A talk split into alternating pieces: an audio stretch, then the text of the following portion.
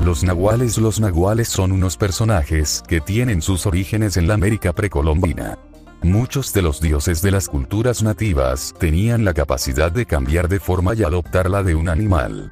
Se dice que esta capacidad fue adquirida por chamanes y brujos, usando este recurso en beneficio de la sociedad.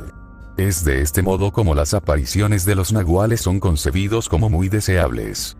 Estos aparecen en situaciones en las que alguien puede tener alguna necesidad en cuerpos de animales, y normalmente lo hace por la noche.